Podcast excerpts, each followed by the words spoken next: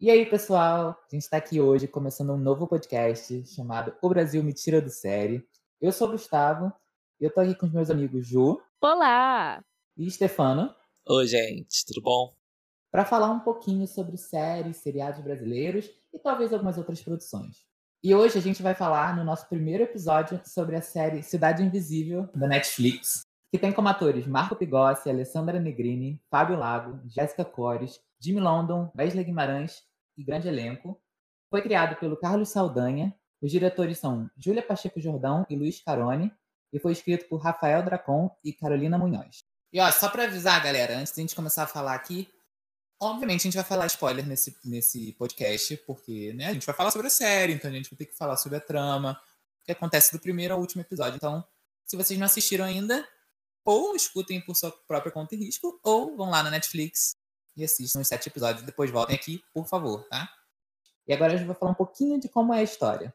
Bom, a sinopse tirada do Wikipedia fala que depois de encontrar um boto cor-de-rosa morto em uma praia no Rio de Janeiro, o detetive Eric, da Delegacia Ambiental, se envolve em uma investigação de assassinato e descobre um mundo habitado por entidades míticas geralmente invisíveis aos seres humanos. O primeiro episódio já, já nos apresenta essa questão do boto, né, que é um que é uma espécie de água doce. Então, o que um boto estaria fazendo morto na praia?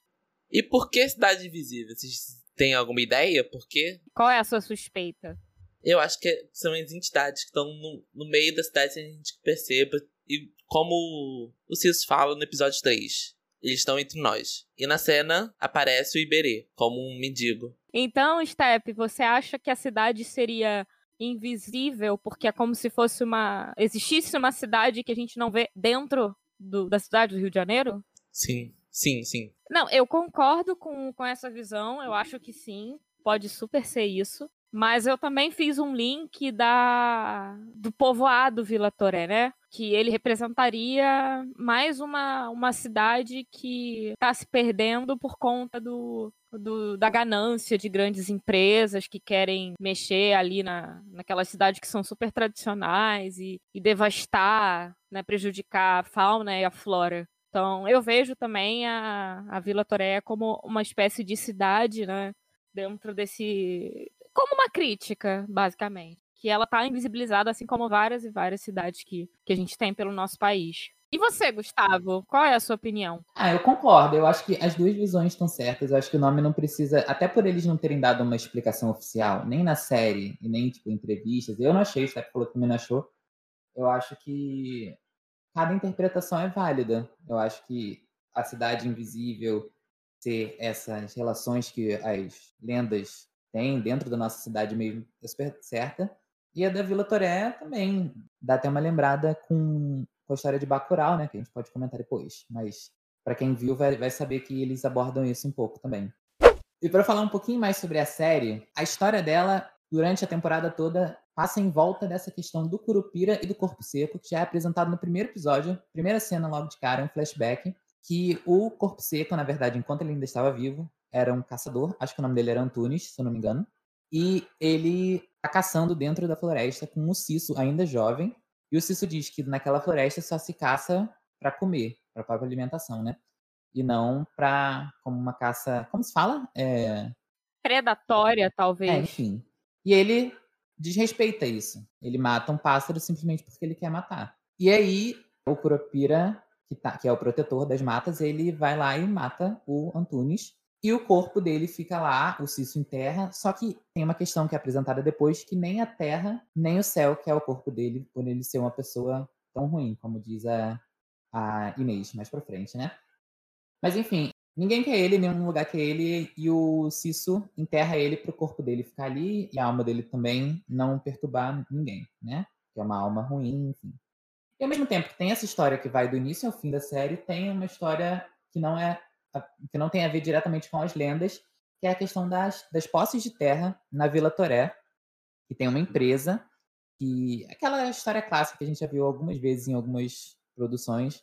É uma empresa que quer tomar as terras, que diz ter a posse das terras e quer tirar aquela, aquelas pessoas ali, aqueles moradores de anos ali, para construir. Eles querem construir um, um resort. Eles querem construir um resort onde fica a Vila Toré. Então tem toda essa questão dos moradores, alguns quererem sair, alguns não quererem, e aí tem um dilema familiar que a gente vai falar mais para frente também sobre isso.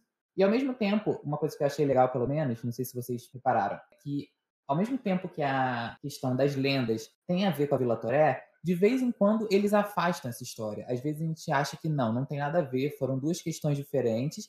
Às vezes eles aproximam e não, talvez é alguma, alguma entidade, alguma pessoa tenha a ver com o folclore esteja fazendo isso. E às vezes eles afastam, como quando chega naquela parte que eles têm uma, um documento dizendo que não teve nada a ver, que a empresa está, entre aspas, certa. Então, às vezes, eu senti isso, que eles afastavam a história das lendas da Vila Toré, tirando isso, que ele sempre é esse meio termo, ele sempre é, é o ponto de encontro. Ele é a é. ponte, é. né? Sim. E às vezes a história aproxima bastante, que, que faz a gente acreditar que realmente foi alguma coisa entre aspas, sobrenatural que aconteceu ali quando os peixes aparecem mortos, enfim. E vocês acham o que sobre essa parte? Não, eu também tive essa impressão de afastamento, né, e de que eram, assim, eram duas histórias contadas paralelamente, mas que não necessariamente se cruzariam, né? Também também fiquei com essa impressão. Porque ele afastava, assim, mas ao mesmo tempo ele dava uma puxadinha de leve, sabe? Uhum. Então não, não se perdia completamente. Mas sim, eu concordo com essa sua impressão. Às vezes sentia que era uma simples coincidência. Sim. Isso. Que a Vila Toré foi criada ali não por causa de um folclore. Foi apenas um. Talvez a Vila Toré já estava ali e o folclore veio, a, as entidades vieram ou as entidades, por serem muito antigas, já estavam ali e a Vila Toré foi criada sem ninguém saber disso. Mas aí uma outra coisa que é interessante comentar é sobre o início de cada episódio, né? Se vocês repararem bem, na verdade isso fica bem claro, né? Não é segredo nenhum. Cada episódio começa com um flashback de algum personagem. Normalmente esse flashback ele vai, vai ser bastante importante pro decorrer do episódio e, e esse, esse, esses flashbacks contam, né? Uma suposta origem de cada lenda do, do folclore. Sim, mas uma coisa que me chamou muita atenção no flashback do Boto, além da história, da origem dele, enfim, ilustrada, foram as cores. Eles traba... Eu achei a série toda fez isso nos flashbacks em vários momentos, não só esses de início de episódio, mas a do Boto me chamou muita atenção sobre as cores, que eles usam rosa, mas que é justificado por ele estar dentro de um bar, boate, assim. Não é só um rosa aleatório, assim, uma cor rosa sabe? Só para chamar a atenção, tipo, ah, eu boto cor de rosa. Não é assim, eu, eu achei que foi bem justificado. E você vai aos poucos sabendo que, tipo, ah, então entendi por que, esse rosa tá aqui, ele é o boto e tal. Mesmo antes dele, dele revelar o buraquinho na, na cabeça dele, né? Que ele esconde com o chapéu. Eu achei bem legal as, as cores. Na série, nos flashbacks da série todo, mas esse especificamente foi o que eu achei mais bonito. Nossa, é verdade, ele tem um buraco no, Sim, na, na cabeça. cabeça. Muito bizarro. É que, inclusive, eles. Naquela parte que ele, que ele morre e eles estão lá no, no ML, que eles veem o buraco, eles acham que é tipo bala, alguma coisa. Eles, gente, que buraco perfeito pra ser uma bala. O pessoal do ML também tá forçando aqui que tá querendo justificar muito, sabe? E falando em episódios, os títulos dos episódios é alguma fala de um personagem. Como, por exemplo, o episódio 1, a Gabriela, personagem da Julia Conrad. Ela fala: queria muito que estivesse aqui. Pra quem não sabe, Gabriela é a mulher do Eric. A falecida mulher do Eric. Pois é, Step. E sobre a Gabriela, eu acho importante a gente dizer que o episódio. Não o episódio, a série se desenvolve a partir dela, né? No caso, é o ponto, o ponto de. É, é o que vira a chavinha da série para os assuntos se desenrolarem. Porque a gente vai entendendo ao longo dos episódios que, de certa forma, tudo acontece a partir da morte dela, não é mesmo? Eu também acho que essa parte da, da Gabriela, a morte da Gabriela, né? Vira a chavinha. Virou a chavinha, mas eu acho que uhum. o momento em que o Eric coloca o Boto no carro é o momento que, em que não tem volta, sabe? Daí pra frente ele não ah, pode mais sim, existir. Sim, sim, sim. É até uma questão de jornada do herói, essas coisas assim. Uhum. Mas é o momento. A minha visão é essa. A, a, a Gabriela apresenta o pro Eric, assim, até por ela ser uma pessoa super ligada a, ao folclore, a morte dela é o que leva o Eric a começar a investigação. Mas é quando ele. A investigação dele ele correlaciona com a do Boto, a questão dela, né? Ele bota o Boto no, no carro dele, aí não tem como ele voltar atrás. Ele embarcou na aventura. Exato. Até porque o que mais chama a atenção dele em relação ao cadáver, claro, tem o fato de que de dia era um boto e de noite virou um sim. homem. Isso aí sim. sim. Isso aí, obviamente que isso chama muita atenção dele. Mas o que eu até demorei um pouco para entender, né? Tipo, o que ele queria, o que estava passando pela cabeça dele quando ele resolveu colocar o Boto lá na mata, mas o, o olho uhum. dele era o mesmo, era igual a, a, forma que o olho da, da Gabriela tava quando ela Sim. morreu. Né, que era um olho vazio, assim, totalmente branco, cinza, sem íris, né? É. Sim. Sem cor. Uma coisa meio sem alma. Uhum. É, porque dizem, né, que os olhos são a janela da alma. Sim. Então, a forma que, que o olho dele tava era muito parecida com a da Gabriela. Ele pensou, não, não é possível, isso aí tem alguma, alguma correlação. Não tá assim de graça. É. É, e tudo que aconteceu ali também, além do, além do boto ser um boto cor-de-rosa numa praia do Rio de Janeiro, né? E ali a Camila desaparecer, e todo mundo tava em volta também sumir na hora que ele vira para trás. Essas coisas também já foram uhum. colocando umas sementinhas, né? Ele foi juntando as peças ali. Mas uma coisa que eu fiquei na dúvida hum. agora: as pessoas que estavam ao redor dele, além da Camila, eram todas entidades? Eu fiquei com essa dúvida também, porque todas sumiram, né? Todo mundo sumiu e, e eu não acho que aquela fosse uma situação de, de ter só, só a galera do folclore, sabe? Porque de qualquer forma tinha pescadores ali, populares, enfim. É, quando aparece qualquer, qualquer bicho que apareça na, na praia de diferente, já reúne uma galera. Sim. Então, eu, eu achei. Eu fiquei. Eu estranhei isso. Das duas vezes que eu assisti, eu fiquei tipo, gente, mas todo mundo sumiu ali. Será? Pensei que no início pudesse ser uma ilusão dela. É. Só que eu não consegui chegar numa conclusão mesmo. Eu Depois também não. Isso não é explicado em momento nenhum, mas é uma coisa que é legal Vocês falando isso, eu não tinha percebido. Não. Eu não tinha percebido quando vocês falaram isso. É, eu notei isso. Eu falei, gente, mas todo mundo sumiu, não era só ela que tava ali olhando. Uhum. Pois é, porque eu não lembro de, de ter visto mais ninguém, assim, mais nenhuma das entidades além da Camila, sabe? O, o, o Isaac não tava lá, a, a Inês não tava lá, sabe? Eram pessoas comuns. Sim pescadores, Viu? banhistas. Cidade visível, aquele que. Tira. Aquele que já faz um link. Exatamente. Continuemos.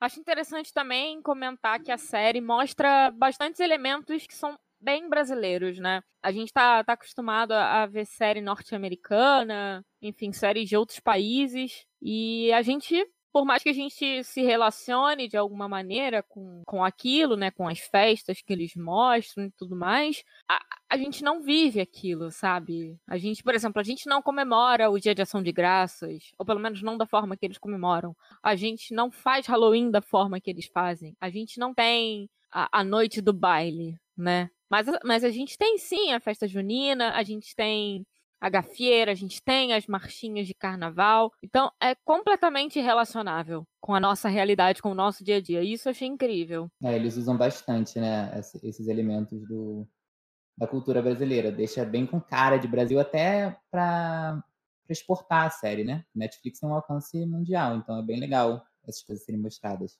Exatamente. Mostrando lá para fora essas coisas que são nossas, nossas características. Da mesma forma que a gente recebe já há anos esses elementos que são típicos da, da cultura norte-americana, da cultura estadunidense. Bom, além dessa, dessa brasilidade, né, tem a, o nicho específico do Rio de Janeiro. Então, eu, pelo menos, que sou carioca de carteirinha, apesar de não ter nascido na cidade do Rio, mas essa parte a gente pula. E eu, como carioca, assim, de carteirinha, adorei ver lá a Praia do Flamengo, ver a Lapa. O que mais que aparece, gente? Aparece o Joá. Ah, sim, o Joá aparece também. Fiquei observando também as placas de, de nome de rua, que eram placas bem cariocas. Enfim.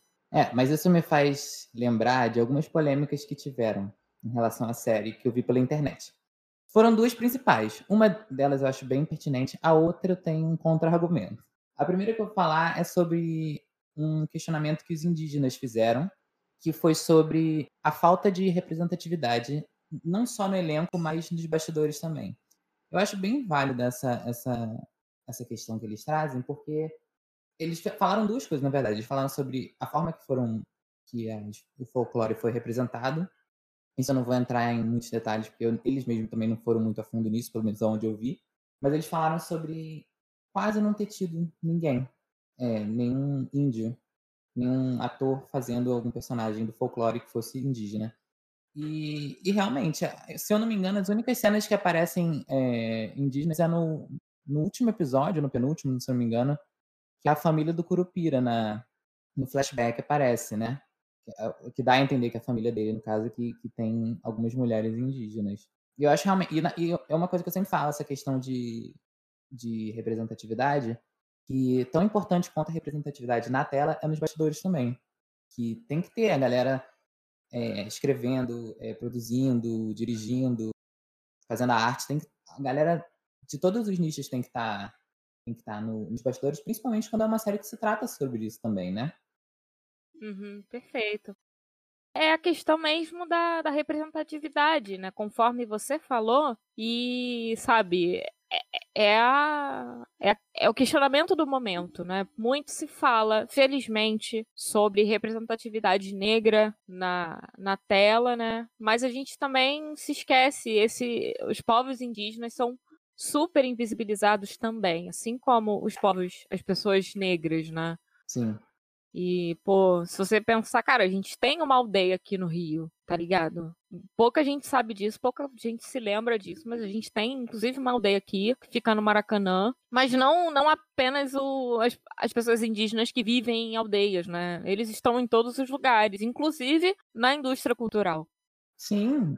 Então deve ter uma, uma série de atores indígenas, produtores. Eles produzem coisas, sim. Exatamente. Dá uma procuradinha, tem coisas sobre que eles fazem também. Então, é questão de ir atrás também, né? Tem que ter esse.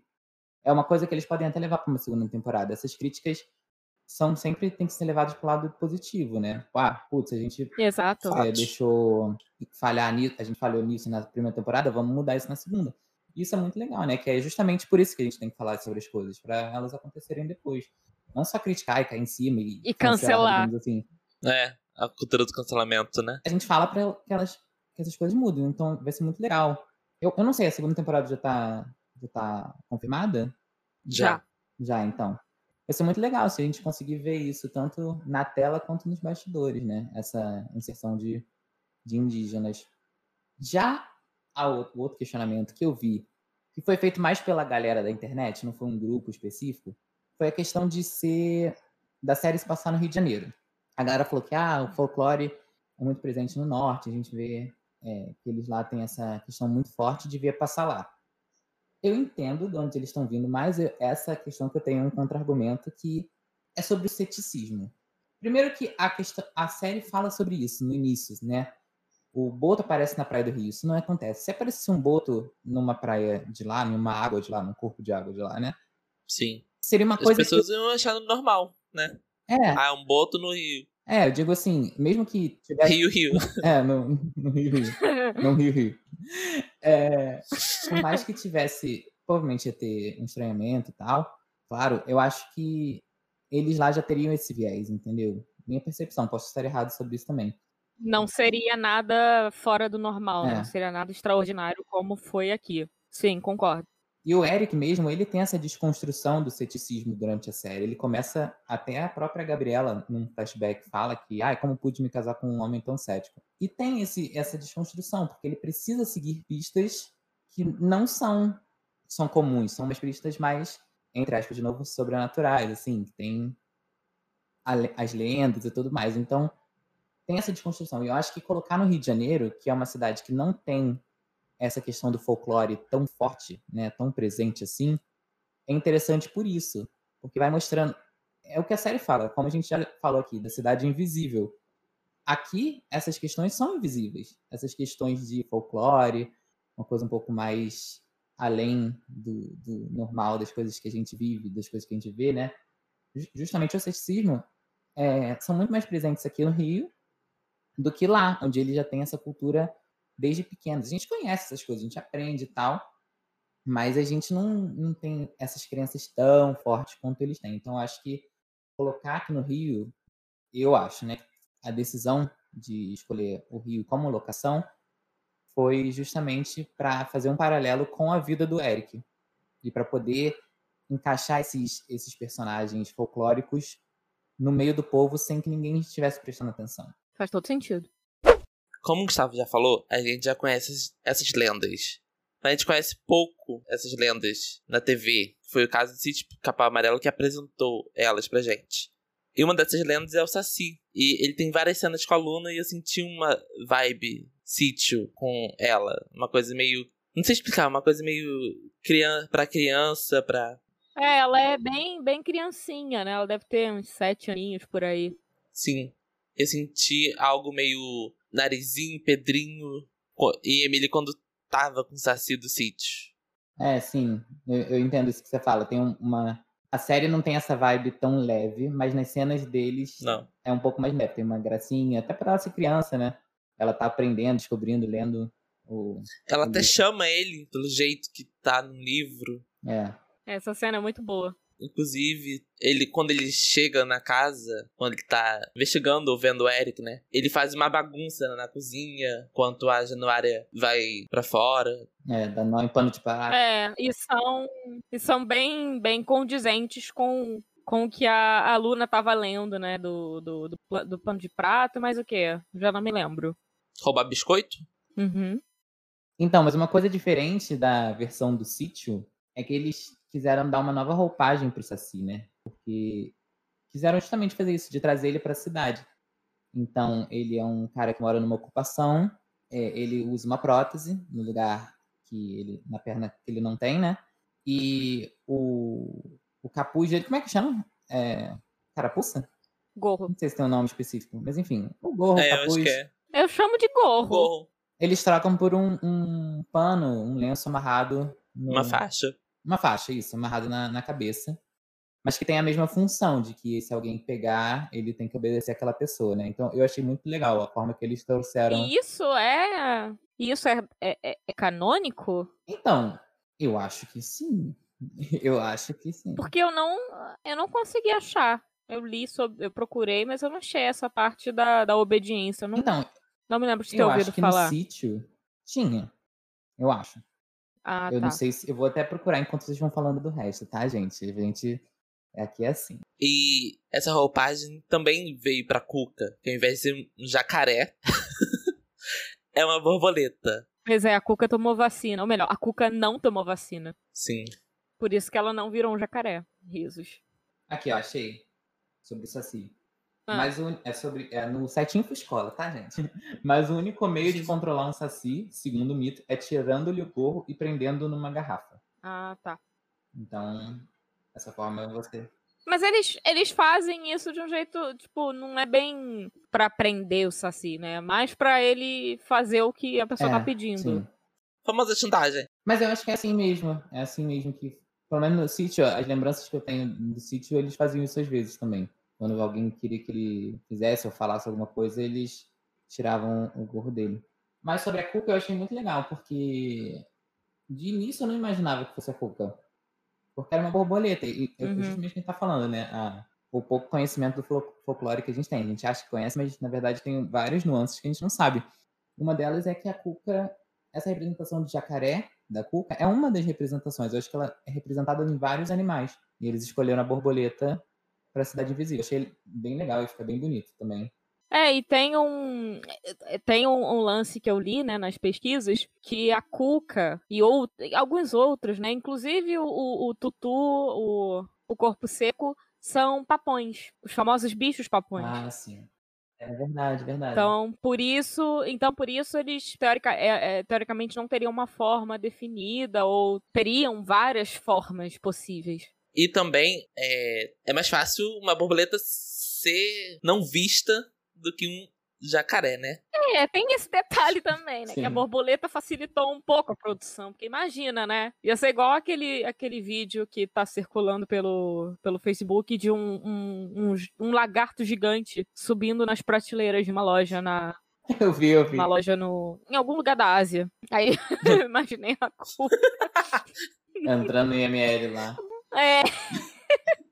Por isso que é mais fácil uma ser uma borboleta também. Mas essa parte a gente pula. É, e eu- uma outra coisa também da Cuca é, a musiquinha, né? Que até dá pra fazer uma, um link com a que a gente falou de brasilidade, né? Que é uma, uma canção de Niná bem famosa aqui do. Como é que é? Já esqueci. que a Cuca vai pegar, né? Sim. Dorme, neném. É Nana. Que a cuca É, vem Nana, neném. Nana, neném, né? Sim, Nana Neném. Mas é legal, e, e o, o, o que eles fazem com o som na hora que ela, que ela tá cantando também dá uma vibe mais. um dá um pouco mais de medo, digamos assim, que ela realmente tá controlando, só tá cantando, o som fica um pouco mais. Sei lá, não sei dizer. Ju, você que é a garota do som. Abafado. É, o. Enfim, eles colocam um efeito em que a voz da Cuca aparece desse lado, depois ela vem desse lado de cá.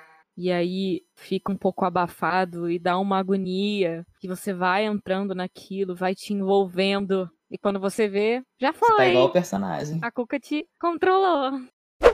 E é claro que, falando sobre o sítio do Pica-Pau Amarelo, não tem como a gente não pensar no criador do sítio, não é mesmo, meninos? É, Monteiro Lobato. E aí a gente se lembra de uma questão que ficou bem famosa alguns anos atrás, e enfim, ela continua rever- reverberando até hoje, que seria o fato de a obra de Monteiro Lobato ser ou não racista, uma vez que ele era uma pessoa que a gente pode ler como racista, não é mesmo? E esses tempos, o... tem uns dois anos isso, a- foi anunciado que a obra do as obras do Monteiro Lobato entrariam em domínio público, né? Devido ao tempo de publicação e tudo mais, enfim, questões legais. E aí essa, esse acontecimento reacendeu o debate sobre o, o racismo na obra dele, porque existem coisas que a gente até consegue separar. Uma pessoa racista e suas obras que não necessariamente são racistas, mas que no caso específico de Monteiro Lobato é muito difícil.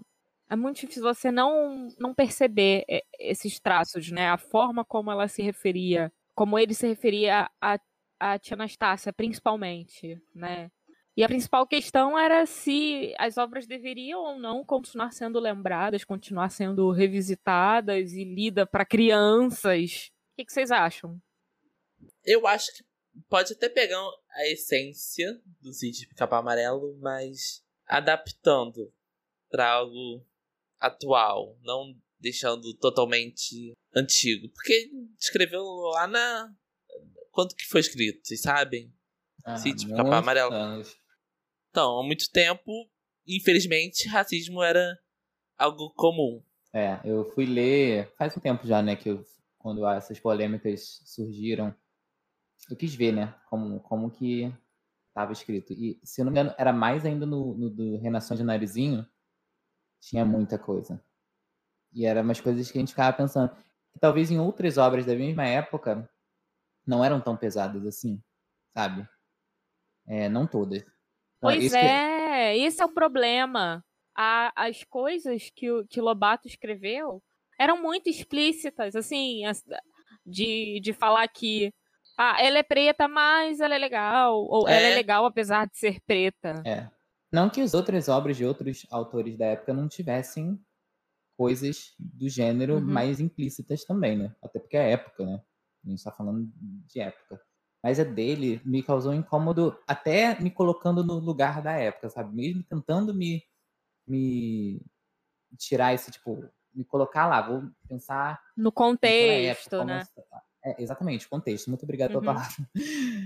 Me senti mal mesmo assim. Sabe? Falei, putz, realmente é bem pesado. E, e não é uma vezinha na, na, no livro inteiro, sabe? Não, era, era várias vezes. Várias, e, mesmo, e sempre ali, Uhum. com ela, acho que com o Tim Barnabé também.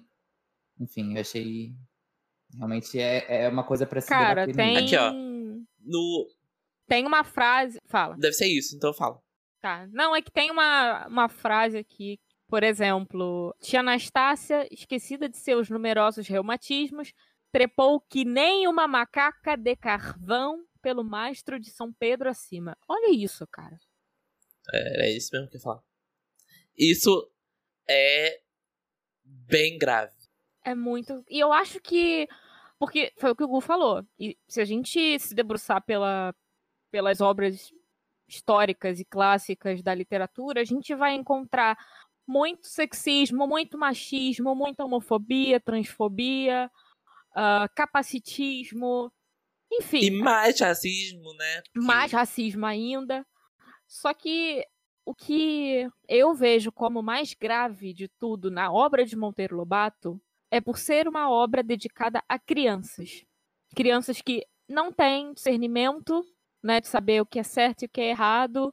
E, e aí, no caso de crianças consideradas brancas, existe a, a perpetuação desse preconceito, né? Ela vai acabar reproduzindo.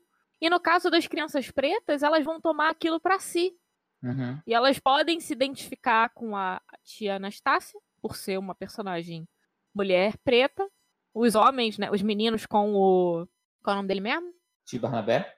Isso, os meninos com o tio Barnabé.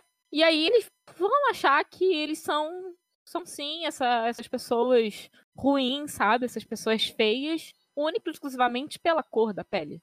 É. É, realmente é, é um debate que é bom trazer, mesmo se colocando no contexto da época, Uhum. é uma coisa que dele vai um pouco mais além, sabe? Vai um pouco mais. Sei lá, parece que pra ofender, sabe? Pra, pra mostrar Uhum. que aquela pessoa tem aquelas características e que ela é ruim, sabe? Os outros eu senti que tinha isso também, óbvio, mas era uma questão um pouco mais, entre aspas, estrutural. Da sociedade que eles viviam era Não, assim. e, e assim, o, a diferença também, uma diferença em relação a, a Monteiro Lobato é que ele era um cara que, digamos, ele era abertamente um, um racista também, mas um, um militante da, Eugenia, né? da, da, da eugenia, do, do racismo científico, né? Então, assim, ele achava que as pessoas pretas eram de uma raça diferente, o que a gente sabe hoje, biologicamente falando, que não é assim. É, ele achava que sim, os negros eram pessoas inferiores, e, enfim, ele não deixava isso claro só na vida dele. Ele queria mostrar e propagar essas ideias dele na obra dele também. Um grande filho da p, né? Mas enfim. Ou, é um canal family friendly. Aqui é um podcast family friendly. Isso, Então, obrigada. Não, um não tem grande problema. desgraçado. Eu boto o pi. Eu boto o pi, não tem problema. Não querendo perder uma monetização que a gente ainda nem tem. Exatamente. Bom, a- e essa, essa questão do, do Lobato, ela, ela é sensível, pelo menos para pessoas da academia, né? Porque seria uma forma de censura você remover as obras de Monteiro Lobato. Mas eu também não acho que precise ser ou 8 ou 80, né? Eu, pessoalmente, eu, Ju, não, não tenho pretensão de mostrar os livros para os meus filhos, para os meus sobrinhos, enfim. Mas eu acho que, por exemplo, se algum acadêmico quiser fazer pesquisa sobre Monteiro Lobato, por que não? Uhum. É claro, fazendo aquele recorte, fazendo as, as ressalvas, fazendo as devidas observações sobre, ó, isso aqui não é legal. Se alguma escolinha né, quiser passar pro, pros filhinhos, pros, pros aluninhos, aí eu também não veria problema em fazer uma, uma reedição, reescrever, fazer uma adaptação. Porque é aquilo, a história em si é legal, os personagens são legais, né? Há muitos personagens do nosso folclore que, que apresentam esse universo para as crianças. Mas você pode, você pode aproveitar as coisas boas da obra e não precisa perpetuar esses estereótipos, perpetuar, perpetuar esses preconceitos, não é mesmo? Sim. E o livro, o livro faz parte da história, né? Da nossa história, história do Brasil, tô dizendo assim. Exatamente. É, a gente não pode Você não ignorar. pode querer apagar, apagar o que Exatamente. aconteceu no passado. Tem que mostrar. Tem que mostrar. Isso não foi legal e não é pra se repetir. É. acho Exatamente. que- É bom deixar pra, pra ficar gravado que isso não é legal. Uhum. Total, concordo. Mas aí, voltando a falar da série agora, vamos falar um pouquinho dos efeitos especiais. Estão bem presentes na série. É, não é comum, não é que não seja comum ver efeito especial em série brasileira, é, tá ficando cada vez mais comum. Mas, por muito tempo, os efeitos especiais, até em outras produções, até em novelas, era uma coisa que você falava, tipo, tudo bom, tá meio ruim. Por mais que tivesse bastante Oi, os mutantes. é, mas não precisa nem ir tão, no, tão longe assim, né? Pois é, Stefano, a gente tá falando de uma coisa dentro do, do, do, do comum, não do ápice da, da, da coisa horrível. É. até alguns efeitos até de, de produções grandes da Globo, que tinha bastante é, investimento, às vezes... Oi, é dona do pedaço. tinha, tinha bastante... A Queda, não é? Nessa novela que tinha Queda? É, a Queda. Bem, e é recente, enfim, a gente fala sobre isso outro dia. Já em, em Cidade Invisível, não a Netflix investiu legal, porque os efeitos são muito bem feitos. A gente separou alguns que a gente notou, que é o fogo do, na cabeça do Curupira, né? Entre o cabelo dele, mas é fogo. É, a transição da cuca para borboleta, da borboleta para humana, e o contrário também, principalmente nessa, nessa cena do IML. Porque depois, no quarto da Luna, ela transforma, mas é a sombra dela que transforma. Nessa, não. A borboleta vem vindo, e aí fica, a cena fica tudo escura, só aqueles dois olhinhos, aqueles círculos brancos. E quando a, o corredor fica iluminado de novo, aquele é o olho da Alessandra Negrini, né? Então, eu achei é, é, essa não é não deixa de ser um efeito especial, porque a borboleta com certeza foi um efeito especial, não tinha uma borboleta de verdade ali. E logo em seguida ela usando as borboletas para tirar o corpo do Manaus do, do IML. As cenas com borboletas são muito bonitas. A cauda da sereia também, né, Step, que você achou bem legal. Quer falar um pouquinho sobre Sim. ela? Eu acho que foi bem feito. Não, eu não acho que seja especial gráfico, eu acho que seja mais um efeito especial prático. Igual o pé do Curupira também. É, verdade. Deve até ter tido alguns, alguns retoques é, no, na edição depois, na pós, né? Mas eu, eu acho que com certeza eles fizeram aquela cauda e depois ajeitaram para ela ficar mais realística e não ficar parecendo uma fantasia. Mas ficou muito bem feito. As cenas debaixo d'água também. E uma coisa que eu reparei foi o jogo de câmeras na cena, em algumas cenas que a Gabriela aparece, que é o pensamento do Eric, né? Que ele tá pensando, tá lembrando de alguma coisa, que a, a cena tá normal, ele lá fazendo as coisas no presente, e ela surge. E a câmera vai guiando, a câmera vai girando ao, ao redor dele, aparece do outro lado, e ele tem a cena com ela. Depois a câmera gira de volta e já voltou pro, pro dia a dia, né? Principalmente naquela cena que ele começa a derramar o leite no chão e a Luna avisa. Aquela eu acho bem legal, que a câmera vai girando, vai revelando ela e depois ela some também. Eu achei bem legal, assim. Tem outras cenas de flashback dela que são aqueles flashback flashbacks tradicionais, né? Que ela simplesmente é uma lembrança, uma outra cena. Mas essa aqui, ela aparece como se ele estivesse sentindo que ela tá ali, eu acho bem legal. Sim. Uh, uma coisa também que eu, que eu quero muito comentar é sobre as atuações, que no geral são muito boas. Gente, o menino que faz o Saci, meu Deus, ele é incrível. Ele é muito bom. Não ele conheci é ele. Maravilhoso também não, Nossa Senhora. Maravilhoso. A Alessandra Negrini, né? Óbvio, a gente não precisa é. nem dizer. Maravilhosa. Uhum. Lenda. Perfeita. Pois é, eu não tenho muito comentário para fazer sobre as, atuações, sobre as atuações, além delas serem maravilhosas. Mas... Vocês acham que teve alguma atuação meio então, ruim? Então, era esse o meu ponto. Não vou dizer ruim, não vou dizer ruim, mas eu vou dizer que havia sim algumas atuações que destoavam. É claro que, eventualmente, boa parte deles tiveram alguma. Sei lá, às vezes pode ter acontecido de alguma cena não ter ficado bem dirigida, e, e estranho. Ou o ator deu uma canastrada, né?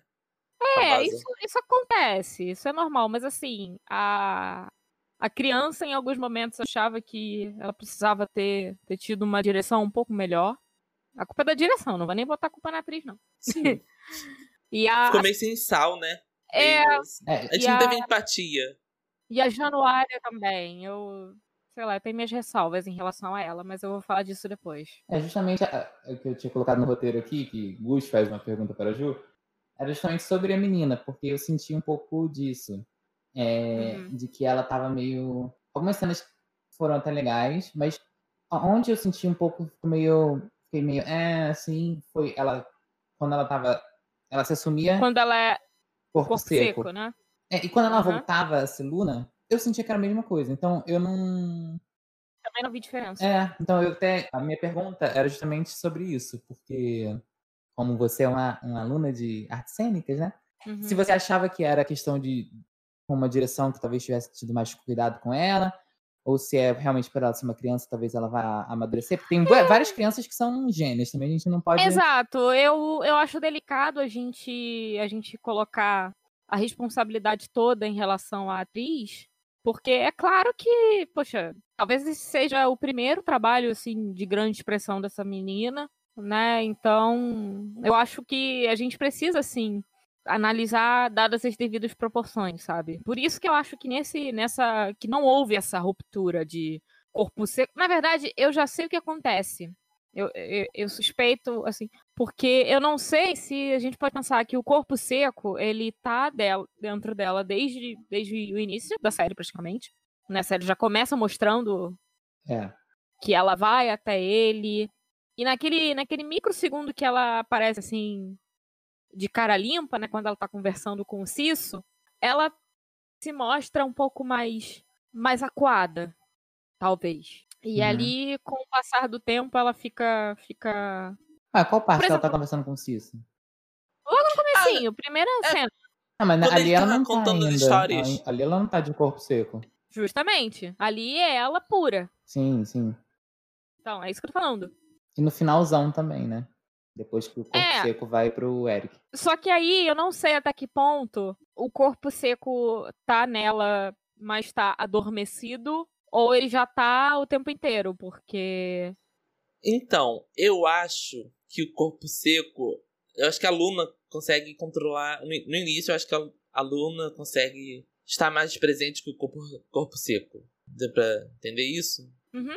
Porque no final, o corpo seco tá totalmente nela. Ele tá controlando ela totalmente. Dá pra perceber isso quando tá. Pois é, isso que eu achei estranho. Quando ela vai pra ocupação. Então, eu acho. Quando. Porque... Ela, quando tá no corpo seco, tá melhor do que como ela, assim. Não, porque assim que ela, que ela se depara com aquela presença, ela é apossada por, por. enfim, o corpo dela é tomado por, por aquela entidade. E, e aí ela já mata a mãe. Pum. Uhum. E depois ela, ela é só uma criancinha no quarto dela, tá em luto e tá lendo as historinhas, entendeu? Sim. E aí, do nada ela. Isso que para mim soa estranho. Fica eu não sei se. Ela... né? É, porque se ela. Se... O, o que me. O que me é, é, claro que naquele ponto da série, quando mostra que ela matou a mãe dela, faz todo sentido. Né? O corpo seco já tava no auge. Mas aí, se você pensar que isso aconteceu antes de, de toda aquela virada, você pensa, gente, mas ela já começou assim? Uhum. E depois ela. Acalmou. Entendeu? Por né? isso é, por isso que me soa estranho. A gente pode botar culpa em quem? No roteiro. No roteiro, é. eu ia falar isso. Concordo também que dá uma sensação de, de estranheza quando você coloca tudo na linha do tempo, né? Aham. Uhum. E eu acho que é por isso que a gente tem esse essa, essa sensação, sabe? Não acho que ela que a, que a menina seja uma atriz ruim única só porque ela tá começando, não acho que é isso. Claro que ainda ela ainda vai precisar amadurecer, enfim. Mas eu acho que essa, essa quebra também prejudicou um pouco a nossa visão. É. A gente não chega a conhecer a Luna pura, entre aspas. A Luna como ela mesma. A gente conhece a Luna com corpo seco. Sim. E o roteiro de Cidade Visível tem muito muita ligação entre família e morte. Como, por exemplo, a Gabriela morre por ir atrás da filha na floresta no início da série. A mãe do Eric morre ao cometer suicídio por causa do boto. A Cuca morre, morre ao dar, dar a luz. A Cuca, no caso, é a Inês, né? Obrigada. Inês morre ao dar a luz no flashback. E o filho dela também, né? Sim. A Camila é assassinada do seu amado. Segundo João, a sua mãe morreu por causa das crendices do Cisso. A relação da Márcia com a sua mãe por sua orientação sexual, é meio que uma morte, né? Sim. Sim. Elas não conversam mais, então morreu aquela relação. O pai da Afonso é o corpo seco, que morreu no início, série. Manaus ser o pai do Eric e do filho que a Fabiana espera. Também é uma relação de família. Sim. E Tutu considerar a Inês como sua mãe. A Inês, a Cuca, como sua mãe. A família do Corupira também tem um, um papel fundamental lá no final, né? Sim quando aparece no flashback dele, mostra que ele tinha uma família também. A relação dele com o, o Saci também é de. Depois que ele, depois que ele morre, ele, ele percebe, percebe, que era é. uma família. O Saci sempre soube. Era uma família. É, o Saci sempre soube, mas ele não, não notava esse cuidado. Uh, e uma coisa, uma coisa que eu queria comentar com vocês, meninos, é que eu pessoalmente, apesar da, da questão de falta de representatividade que a gente já tinha falado um pouco antes, eu acho que as, as figuras femininas foram bem representadas nessa, nessa série, né? Desde a Luna, que é uma menininha forte e tudo mais, até a, a Inês, assim. Porque eu não acho que. É, elas, elas, as adultas, né? As personagens adultas, elas têm muita sensualidade, elas têm uma presença. Inclusive tem nudez. É.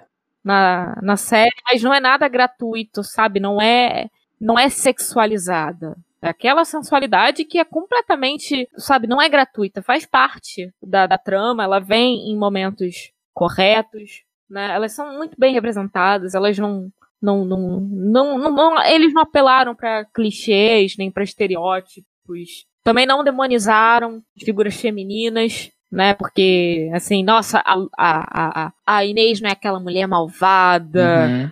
Única exclusivamente por ser malvada, né? Na real, ela nem não chega nem a ser uma vilã. Ela faz o que tem que fazer na hora que Sim. tem que fazer. Ela não é má. Não é malvada. É, na cena dela com a Márcia, mostra muito bem isso, né? Quando ela vê. Nossa, aquela cena também. Ela não quer acabar com todo mundo. Ela tá fazendo o rolê dela lá. Exatamente, ela tá fazendo os corre dela. Sim.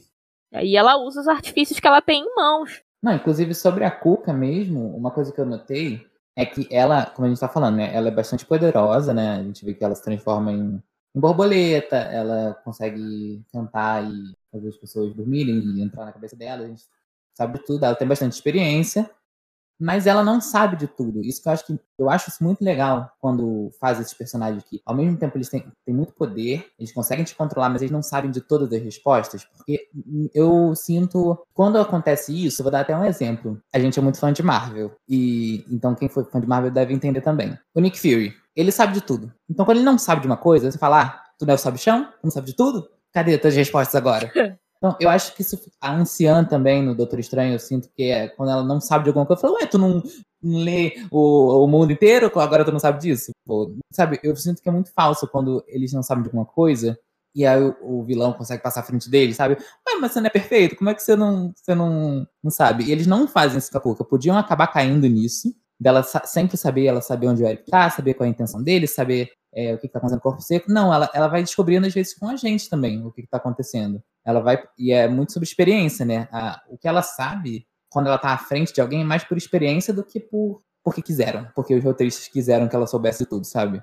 Eu acho que é legal também ela ser. Ela não saber que o Eric é o filho do, do Manaus e na hora que ela entra na cabeça dele, ela é expulsa, sabe? Mostra que ela também tem algumas dificuldades. E quando o personagem, eu acho, pelo menos assim, quando o personagem ele sabe de tudo, é sem graça.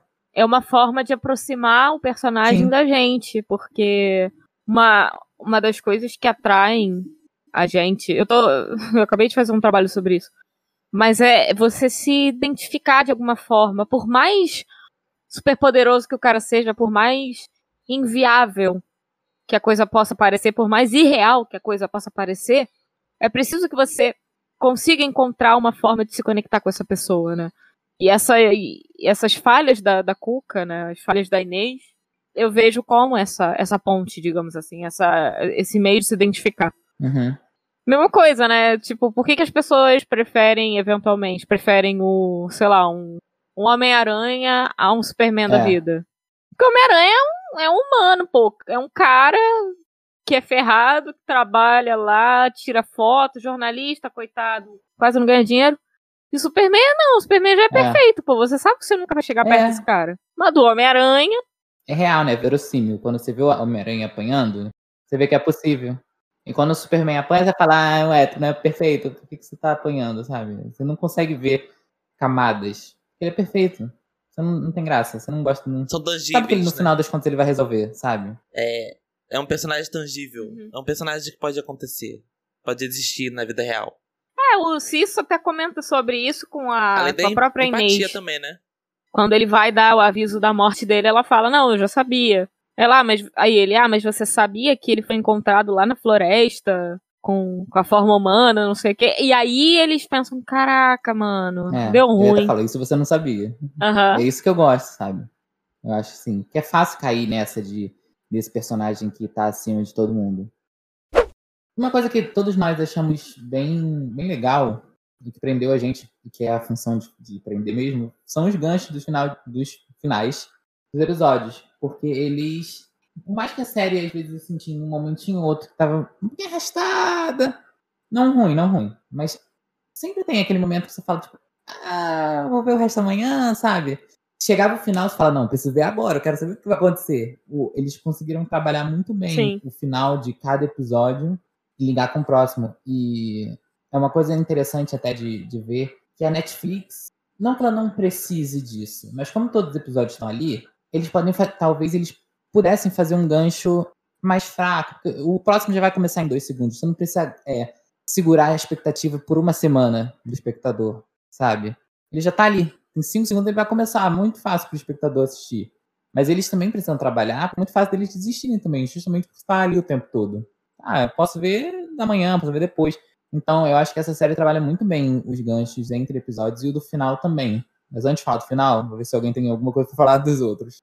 Não, e, e sim, a, essa, essa coisa dos, dos ganchos bem feitos, né? Tem a ver com, com a tradição mesmo do, da- das narrativas seriadas e de como as coisas sempre foram construídas desde, desde a época do, do folhetim, sabe? Da, das histórias publicadas em, em jornal, que, que foram uma estratégia para vender jornal, inclusive, né? Então, as- a tendência era o escritor deixar um final assim muito. "Ah, Meu Deus, eu quero saber o que vai acontecer. Pra ele comprar o jornal no dia seguinte. Sim. Então, isso é uma, uma característica bem. Bem, bem aqui da, da América do Sul, sabe? Essa, essa coisa desse gancho É. meio novelão, sabe? Falando nesses ganchos de roteiro, gancho de novelão, assim, o episódio 6 com 7 é algo meio novela, assim, que acabou e já continua já a história. Algo contínuo. Te- Tem outros episódios que é meio que série mesmo. Acabou, tá lá, dia seguinte é Sim. já é outra coisa. Já é outra. É a continuação, mas não é, é, como se fosse um segundo depois do que a gente acabou de já ver, é né? outra. Não é no mesmo local. Isso é legal mesmo. E é bem, bem novela. Mas é muito o que a Ju falou, né? É da tradição. É o modo de fazer essas produções aqui no Brasil. é. Já segue esse padrão. A gente aprendeu assim. É o que a gente aprendeu. É. Não, e o final da série deixa um gancho muito grande, né? Para uma possível segunda temporada aqui, já tá confirmada, que é quando o Eric ele se mata pra tirar o corpo seco do corpo dele, né? E aí as entidades pegam ele e levam ele embora, que a gente não sabe pra onde ele tá indo. E aí deixa muita coisa aberta de teoria, né? Inclusive a Gabriela fala com ele, né? Quando ele tá naquele, naquele limbo. É, Inclusive, essa é uma das nossas teorias de quem é a Gabriela. Step tem uma teoria e a Ju tem uma contra-teoria pra isso, né? Ah, é. Bem lembrado. Eu vi na internet que a Gabriela seria uma Vitória Régia. Ai, não lembro por quê. Vocês lembram, gente? É, eu, eu não lembro exatamente, mas eu lembro que foi porque ela tava naquele momento ali no final, na água, uma coisa meio etérea, assim. E é uma, uma entidade que tem relação com isso, né? Que eu, eu senti isso também, que a apresentação dela ali no final, a, a- quando ela tá conversando com o Eric, deixa um- um- uma pontinha assim. Pode ser que a gente trabalhe isso, pode ser que não. E a mesma coisa com o Cisso. Eu senti que, por mais que ele fala que ele é, um, ele é só um homem que acredita, ele tá em tantos momentos certos, ele aparece meio que do nada, que eu falo, será que ele não é um filho do Boto? Será que ele não é uma outra entidade também? E o Eric também, ele é um Boto? Ele, ele é outra entidade? Como que funciona isso? Eu, eu não sei, eu acho que eles podem resol- é, responder isso na segunda temporada. Mas, Ju, que que você, por que você acha que não é isso? É, eu acho que não, porque eu lembro que eu vou usar Moana para Hum, ilustrar o meu exemplo. Eu lembro que surgiu na época do, do lançamento do, do filme que talvez a Moana fosse uma antepassada, entre aspas, do da da Tefiti, né? Que era aquela entidade que aparece no final, que era basicamente quem estava desequilibrando a, a, a vida, né? Da, daquelas pessoas. Só que aí você você atribuir poderes à Moana acabaria um pouco com, com todo o, o sucesso que ela tem, sabe? Com todo o progresso que ela faz, com quem ela é. Você dizer que a, que a Gabriela é uma entidade, meio que anula. E, e principalmente o Cisso, né? Meio que a Luna. A, a Luna aluna. Aluna. meio que anula a, a força deles dois, sabe? De- desses personagens. Você, Porque assim fica muito fácil. Ah, tá. Ah, fulano é assim porque fulano é, É, é, é boto, porque sim. fulano é, é não sei quem. Não, talvez. Talvez fulano só seja, só seja mesmo uma pessoa foda. Só seja mesmo uma pessoa badass demais e que, sabe, que sabe muito e realmente acredita muito. Eu acho que você atribuir a, a entidade, né? Ah, não, fulano só é assim porque ele é uma entidade. Fica fácil, fica, hum, tipo... Eu também não... Eu, eu não gostei muito do fato do Eric ser o... Ser me- semi, um semi... Um semi-deus. Um semi... Uma semi-entidade. É a minha Tudo bem. É, eu acho que com o Eric, até vou falar uma coisa que eu acho que com o Eric não não não se aplica muito o que eu vou falar, justamente por causa que o Eric não acreditava e falar que, que a Gabriela e o Cício são entidades é bem que dizer, ah, tá, eles acreditam só porque eles também são. Eu acho legal pessoas que não são acreditarem, que aí mostra esse contraponto do ceticismo e, do, e da crença. Porque o Eric ser um boto, ele não acreditava nessas coisas, ele não, não ligava pra isso. E, e aí faz sentido, ele, ele, o final da desconstrução dele ser justamente essa. Uhum. Tipo, você é, sabe? Você é a maior prova que isso existe, porque você é também. E, um, e no caso deles, fica tira um pouco da força, como você está falando, né? Isso. Eles acreditam porque eles acreditam. Uhum. Porque eles veem verdade naquilo, não porque eles são. É Exatamente. acreditar como você é. Eles acreditam porque eles têm fé naquilo. Eles, já, enfim, tiveram experiência, eles conheceram, enfim, eles têm outras questões. Eu acho que eu concordo com você que tira, um, que tira o poder É, facilita muito. dos personagens. E talvez a gente conheça quem é o Cisso na segunda temporada. É. Que não explica em, nenhuma vez a relação do Cisso com a Inês. É, Então, de onde que vem essa relação do Cisso com a Inês? é isso, é. Ninguém sabe. É, Até tem uma cena ou outra, assim, um, um flashback dele jovenzinho. Logo que ele mata o corpo seco, Mas, mas. como que ele conhece ela? É, pois é. É. E a, um outro, uma outra teoria que eu tenho, que está muito lá com aquela parte das polêmicas que as pessoas falavam que era aqui no Rio de Janeiro, eu acho que agora eles podem, ficou aberto, eles podem explorar o folclore no norte. Uhum. Na hora que eles estão saindo, e eles estão levando o Eric para algum lugar, eles podem estar levando para o norte, que é um lugar que eles vão ter mais pessoas que acreditam, entre aspas, mais recursos, digamos assim, Uhum. para tratar o Eric. Outras precisa. entidades também. Outras entidades Outras também. festas também, né? Tipo, Bumba Meu Boi. É. Explorar um outro lado do Brasil, uma outra. o- folclore em outros lugares também. É. Acho que é legal isso. E principalmente, eu acho que a galera, é, diretores, roteiristas, eles estão escutando, sabe? Eles, eles Hum. têm Twitter. Eles estão vendo o que a galera tá falando. Então, eles com certeza vão aproveitar isso, Sim. essas deixas, e ah, ó, tá vendo o que vocês estão falando? Ó o que a gente já tinha preparado. E às vezes nem tinha preparado isso. É. Eles estão estão aproveitando, e certíssimos, eles estão aproveitando as críticas para fazer uma segunda temporada que agrade ainda mais os fãs, sabe? Eu acho super válido. A gente trouxe algumas curiosidades e uma delas que eu percebi é a relação do Marco Pigossi, o ator, né? que Faz o Eric, com o Boto. Porque ele já trabalhou diretamente com o Boto na novela A Força do Querer. Que ele se relaciona com a Ritinha, a filha de um Boto. Ele é- Ela era filha de Boto? A mãe dela diz é, diz que sim. Então, e ela acredita muito. Tipo, Mas não teve desfecho, não? não, ela fala. Ela parece de, de sereia no final, né? Sim, ela fala muito que é filha do Boto. A Ritinha gosta muito do mar. Então, esse Mas folclore fica por pode... isso mesmo, né? É, e no final Mas vocês novela- estão. Fala. E no final da novela, ela aparece de sereia com uma narração meio que dando a entender que a Ritinha mesmo é uma sereia. Mas vocês estão ligados, né? De onde que vem a, a, a lenda do Boto, né? Que no caso, o Boto. Essa figura surgiu pra explicar como que meninas solteiras apareciam grávidas. É. Bizarro, mas enfim. Continue, Step. Também tem um anagrama que, não sei se vocês perceberam, anagrama de Saci, o Isaac. Isaac é um anagrama de Saci. Não, e eu, eu reparei, né? Eu, eu, eu tenho mania de ver tudo legendado. Assim, eu coloco a legenda. Que eu peguei esse costume com a minha irmã, enfim. Aí tudo que eu vou ver, seja no idioma que for, eu coloco legenda em português, ou às vezes em, em espanhol, depende. E aí eu, eu estranhava, porque aparecia Isaac. Eu fiquei, tá diferente esse nome. Por que, que tá diferente? Eu lembrei, ah, é verdade. Normalmente Isaac tem dois, A- dois ases. Ou então que eu é.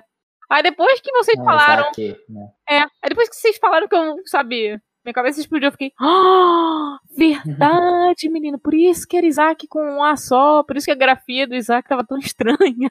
E por falar em Isaac, uma curiosidade que eu percebi é que Saci do Sítio do Pica-Pau Amarelo, o ator se chamava Isaac também. Ó, O ó. nome dele era Isaac da Hora, era- mas era I-Z-A-K. E eu achei curioso, porque eu não sei se eles pensaram nisso ou não. Mas eu não. achei. Mas eu achei legal. Eu lembrei na hora que eu tava assistindo da primeira vez, eu falei, cara, eu tava na dúvida se é- Isaac era o nome que também davam ao Saci na trama do sítio, né? Como um, um nome fictício dele, pra não chamar ele de Saci, ou se era o nome do ator. Aí eu fui procurar, era o nome do ator mesmo. É, e, e uma outra coisa também foi a recepção gringa da, da série. Foi muito bem recebida, ficou em primeiro lugar, eu acho, em primeiro lugar? Não sei. Não lembro. Ficou, no- ficou no top 10 no, nos Estados Unidos. Foi muito, muito bem lá fora. O- a Netflix até fez um, um vídeo com o Marco Pigossi lendo tweets de outros, de outros idiomas. É muito, é muito divertido aquele vídeo. Eu vi. Sobre a música da, que a Camila, Camila como sereia canta. E não é a atriz que canta. Pois é, menino. Fala um pouco mais. Meu coração. Mentira, meu coração nada. Mas eu, eu, eu fiquei com a impressão. Melhor, eu, eu achei estranho. Eu fiquei. "Ah, Será que ela que tá cantando? Tá um playbackzinho, né? Aí depois eu fui pesquisar. E assim, é porque eu não, eu não conheço a, a menina que canta. Eu não, eu não conhecia a, aquela voz, a voz da Mariana Frois. Mas o pessoal que, que, que já era fã dela, que já acompanhava, já sacou na hora. Ah, eu conheço essa voz, eu não sei o quê. Aparentemente só eu não sabia que era. Mas ela é uma pessoa conhecida? Eu não sei quem é. Não sei eu não sabia também. também. Eu não sabia quem era. Não sabia se era a mesma pessoa, então. Eu não conheço, Desculpa, mas não significa que ela não seja conhecida. Sim. Mas vamos aí, todo mundo ouvir no Spotify Mariana Frois. E o Carlos Saldanha é também o diretor da Era do Gelo, mas só, né? É, Carlos Saldanha, não sei se vocês lembram que eu falei no início, é o criador da série. Ele também, ele foi diretor do filme Era do Gelo, sim. Era do Gelo, De Rio, Rio também.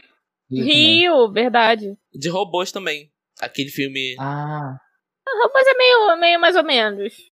ele tem Mas- uma fixação pelo Rio de Janeiro, né? Ele fez o Rio, agora a Cidade Invisível ele botou no Rio também e gosta de falar sobre a cidade. Ah, e você o culpa? Não, o Rio 2 a gente guarda no, na fanbase.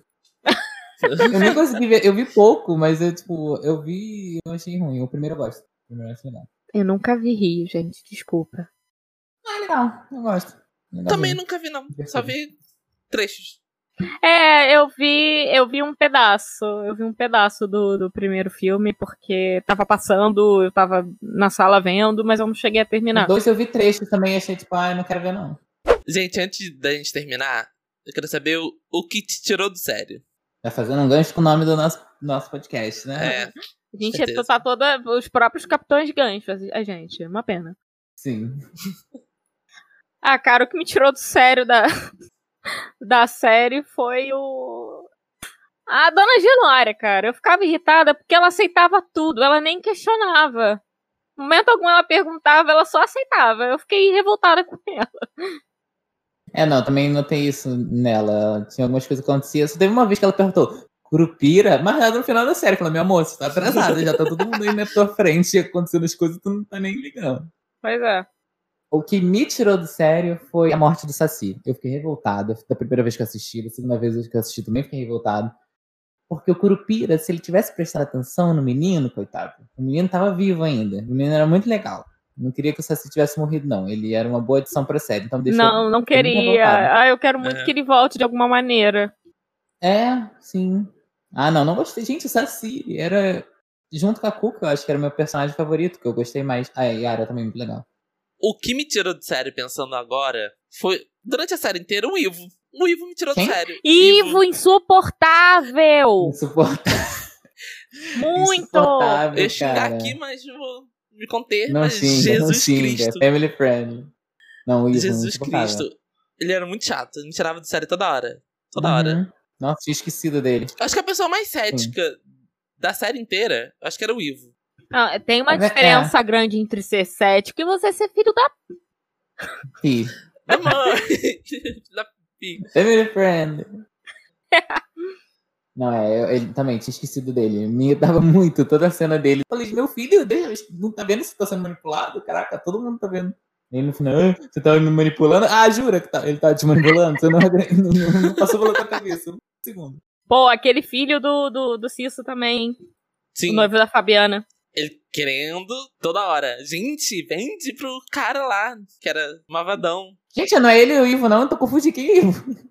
Ivo era o delegado. Era o chefe. Ah, tá, não tava falando dele. Eu tava falando. Eu tava, eu- ah, é, não, ele não, não Também, liguei pra ele em momento nenhum. Eu, eu tava falando do, do. Qual o nome do- dele, do filho do Cício? João. João. É é ele que eu tava falando que, que tava sendo manipulado o tempo todo. Sim. Era dele. Ah, Confundi os nomes. É, não, o Ivo me irritava muito também. Mas o Ivo, eu já não. Tipo assim. hum, hum, não, não me importa o suficiente com você. O, o, o João, ele, como era filho do Cício, tinha todo um drama ali. Eu falava, meu, meu amor, acorda. Acordou, era tarde demais já. Mas aí, aí eu, eu reforço a frase que eu falei, né? Tem uma diferença entre você ser cético e você ser imbecil, você ser idiota. Sim. Porque ele era cético em relação a- às lendas e às tradições da, da Vila Toré, mas ele estava completamente entregue a- ao conto de fadas do capitalismo, né? Exatamente. verdade. Ele Ah, escolheu eu, o que ele acreditava, né? Exatamente. Ele escolheu. Ó, puta crítica social foda. Ó, Family friendly. Uma- não, uma coisa só que não me tirou do sério, do sério, mas eu esqueci de falar, foi sobre o Tutu, que o Tutu é o ex-vocalista do Matanza. Eu ouvia muito Matanza quando eu era adolescente. Aí eu olhei pro cara e falei, ah, parece que eu já vi esse cara em algum lugar, ele tá parecendo alguém que eu conheço. Falei, ué, a cara do Jimmy London, mas não vai ser o Jimmy London. Aí depois quando eu vi, revi a abertura, tava lá, Jimmy London. Eu, ah, não! peraí. Agora que eu Hum. me lembrei do negócio, de uma curiosidade. Lá vem, lá vem. Hum. O, o Boto, Manaus, né? Isso. Ele fez malhação Sim, intensa. fez. ele era o Fera. Eu, eu só reparei quando fui pesquisar quem era o ator. Não, eu tinha reparado. Eu lembrava que ele tinha feito malhação. Qual malhação, não? Eu lembro que eu, que eu tinha visto ele em alguma malhação.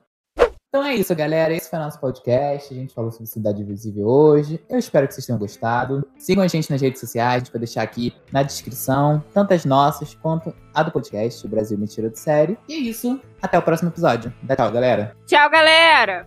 Tchau, gente. Tchau, gente. Até a próxima. Até.